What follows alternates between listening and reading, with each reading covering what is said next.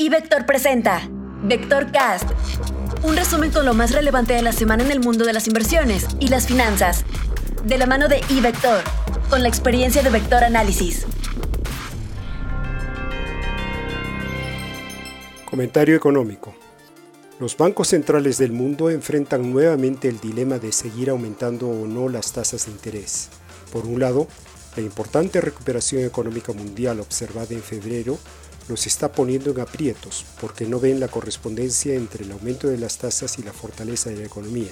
Por el otro lado, los problemas financieros del Silicon Valley Bank advierten sobre una posible crisis financiera si las tasas siguen subiendo.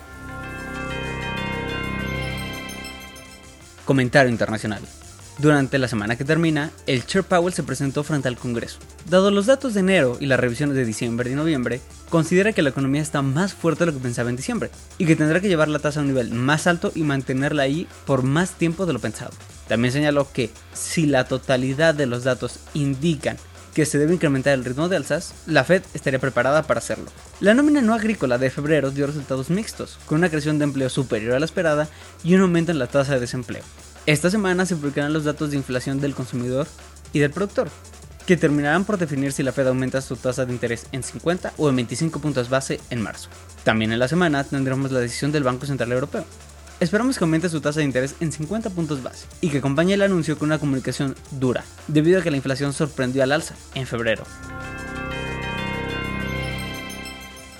Por lo que se refiere a la economía mexicana, esta semana se dan a conocer datos para la producción industrial del mes de enero. De manera anual, esperamos que el sector haya avanzado 2.5%, desacelerándose respecto al observado el mes previo. No obstante, en sus cifras ajustadas por estacionalidad, esperamos un avance de 0.3% mensual, lo que acumularía cuatro meses consecutivos con avances en el margen. La producción manufacturera crecería 2.6%, un poco por debajo del observado el mes previo, ante una desaceleración de la producción de vehículos. Análisis técnico.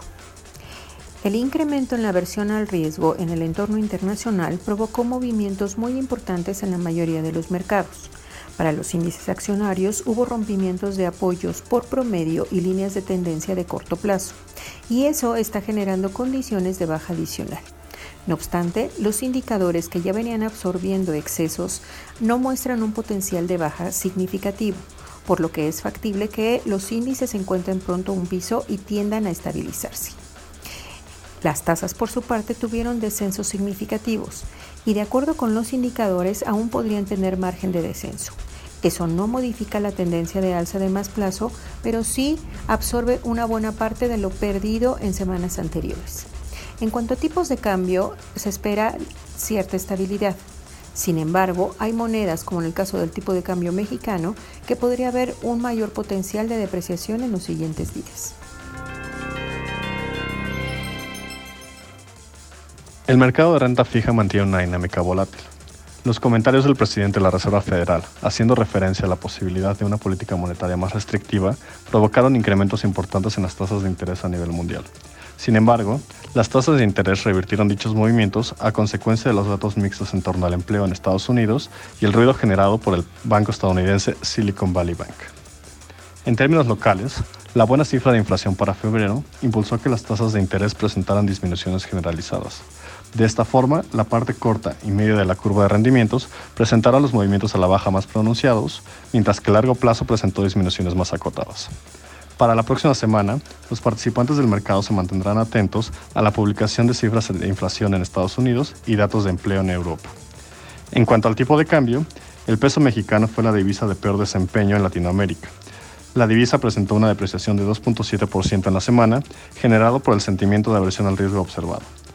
A pesar del mal desempeño de la semana, el peso mexicano continúa siendo la divisa de mejor desempeño entre sus pares en Latinoamérica. En cuanto a renta variable, los mercados accionarios en Estados Unidos sufrieron su peor semana en lo que va de 2023, tras el colapso del Silicon Valley Bank, el decimosexto banco más grande de los Estados Unidos, con 209 mil millones de dólares en activos, siendo esta la quiebra bancaria más grande desde 2008.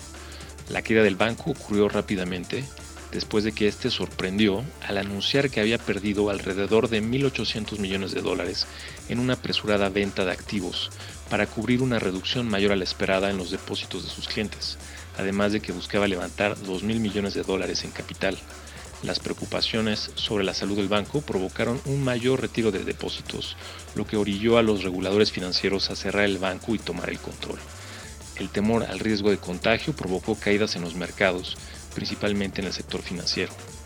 Si bien algunos consideran que el caso de Silicon Valley Bank es aislado, por su modelo poco diversificado, muy concentrado en empresas tecnológicas nuevas de alto riesgo, su quiebra ha aumentado la preocupación por el impacto del aumento de las tasas de interés ante la posibilidad de que surjan problemas inadvertidos en la economía.